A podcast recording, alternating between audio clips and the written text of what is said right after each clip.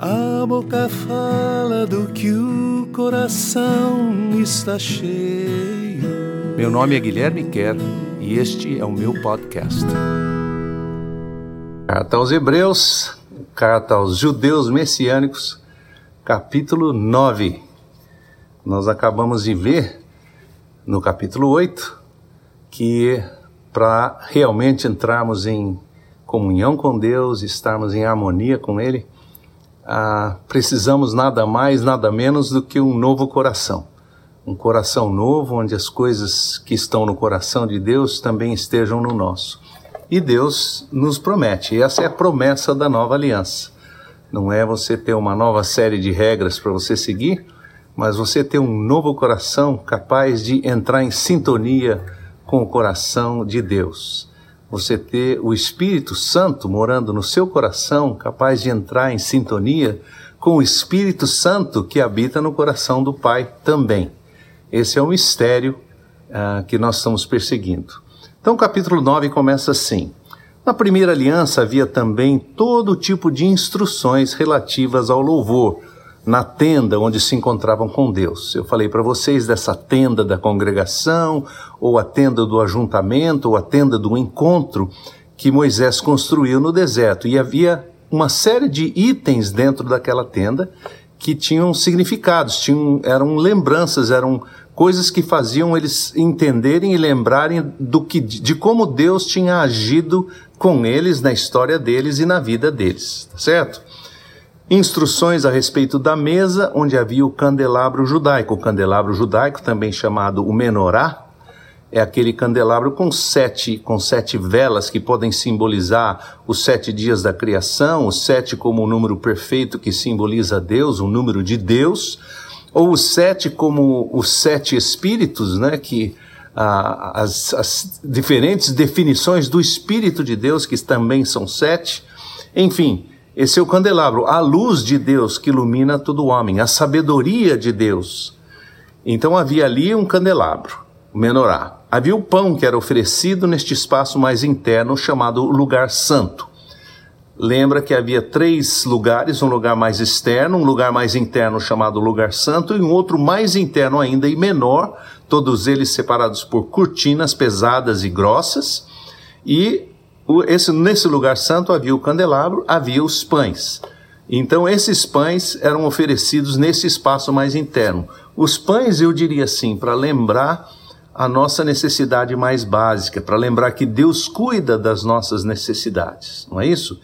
Ah, que Deus, quando eles entraram na Terra Prometida, parou de dar o maná, o, de, o pão que caía do céu, e disse: agora vocês podem trabalhar, produzir o pão para seu sustento, para sua manutenção o pão como Jesus fez no, no Pai Nosso, né? É da, um dos pedidos, um, um, dos apelos do Pai Nosso a dá-nos hoje o pão de cada dia, não é? Então a necessidade, ou seja, aquela necessidade básica que todos nós temos de nutrição, de comida.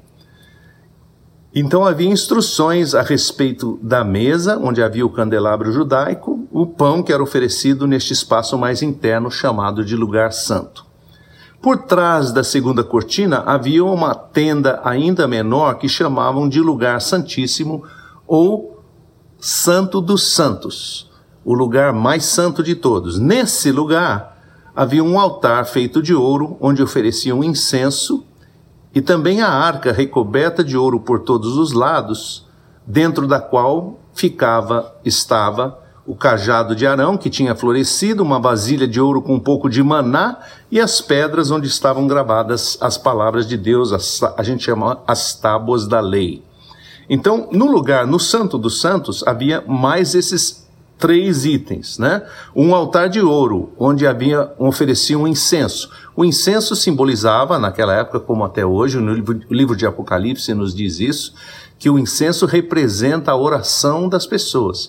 As orações levantadas a Deus têm esse perfume suave, elas são comparadas com incenso, porque elas são um perfume, um aroma perfumado que sobe até Deus, que Deus atende, ouve as nossas orações. Esse é o significado do altar do incenso. Uma vasilha com um pouco de maná, ou seja, aí a lembrança da provisão de Deus milagrosa e misteriosa quando nós não temos a provisão possível, quando nós não temos a lavoura, como nós não temos como plantar o trigo, colher o trigo e depois fazer o pão. Então Deus nessas fases de crise nos sustenta de maneiras sobrenaturais, como era o maná, o pão do céu. E ao mesmo tempo, ah, dentro dessa arca, a arca era coberta, recoberta, machetada com ouro. Então ela era recoberta de ouro dos dois lados, por dentro e por fora. E dentro havia essas coisas e havia também as tábuas da lei, ou as pedras da lei. A lei de Deus, os Dez Mandamentos, conhecido como os Dez Mandamentos, é, tinha sido inscrita em pedras, né? E eles guardaram então os Dez Mandamentos dentro daquela arca. Todos esses itens ficaram ficavam dentro da arca, dentro do lugar santíssimo. Por fora da arca Acima de todos esses itens havia o querubim da glória, que são dois anjos, estátuas de anjos com as asas estendidas sobre a cadeira da misericórdia, o lugar onde a misericórdia de Deus nos assiste. E ele está falando essas coisas, e aí ele para um pouquinho. Por quê? Para lembrar também que todas as coisas que se referem a Deus, como nós vimos no comecinho do livro de Hebreus, Deus faz cumprir. E Deus tem um exército a seu, a seu, a, a seu dispor, um exército que ouve a sua voz e executa as suas ordens, que são os anjos. Então, dentro lá do Santo dos Santos, do lugar santíssimo, haviam esses dois querubins com as asas por cima, assim, daquela arca. E ali, eles então, lembrando então que Deus, pelo seu poder, com seus exércitos ao seu redor, faz cumprir todas as coisas a nosso favor. Quando todas estas coisas estavam devidamente preparadas e no lugar, os sacerdotes entravam e saíam do lugar santo, cuidando do serviço sagrado. Veja bem, todos os dias os sacerdotes entravam e saíam do lugar santo, esse lugar que não era o lugar mais íntimo, não o lugar mais, não aquele lugar menor, não o santo dos santos, o lugar santo. Todos os dias eles entravam e saíam realizando esses trabalhos. Trocavam os pães que eles chamavam pães, pães da proposição, trocavam a, as coisas ali do candelabro, enfim. Mas no lugar santíssimo, no Santo dos Santos, somente o sacerdote principal, o sumo sacerdote, ou o sacerdote supremo, o chefe dos sacerdotes, podia entrar. E isso apenas uma vez por ano, levando sempre consigo sacrifício do sangue de animais oferecido pelos seus próprios pecados e pela, pelos pecados do povo, por ignorância ou rebeldia que houvesse cometido.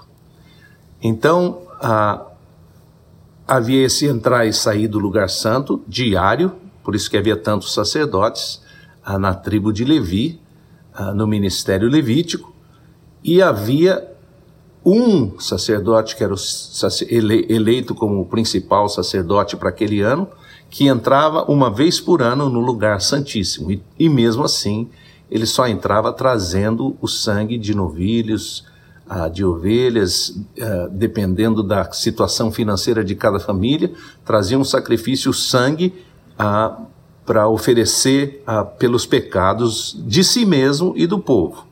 Através dessas imagens, o Espírito Santo nos revela que ainda não havia possibilidade de uma pessoa qualquer ou de qualquer pessoa entrar no Santo dos Santos, enquanto estivesse valendo essa aliança feita com relação à tenda de encontro. Ou seja, enquanto ah, enquanto só podia entrar uma pessoa uma vez por ano, com todos esses paramentos e com todo esse rigor e com os sacrifícios animais, com o sangue e tudo mais, se uma pessoa normal entrasse naquele lugar, isso não era permitido, não podia, e se acontecesse, a pessoa morria. Em geral, morria subitamente lá dentro mesmo. Isso tudo reflete o que acontecia na época em que os judeus traziam sacrifícios e ofertas ou presentes diversos para Deus, mas não tinham poder para limpar o peso da consciência daqueles que vinham prestar culto. Por quê? Se eles tinham que fazer isso a cada ano e todo ano eles ainda continuavam sentindo o peso dos seus pecados, então todo aquele ritual não era suficiente para transformar o coração das pessoas e tirar o peso que elas tinham com relação aos seus pecados.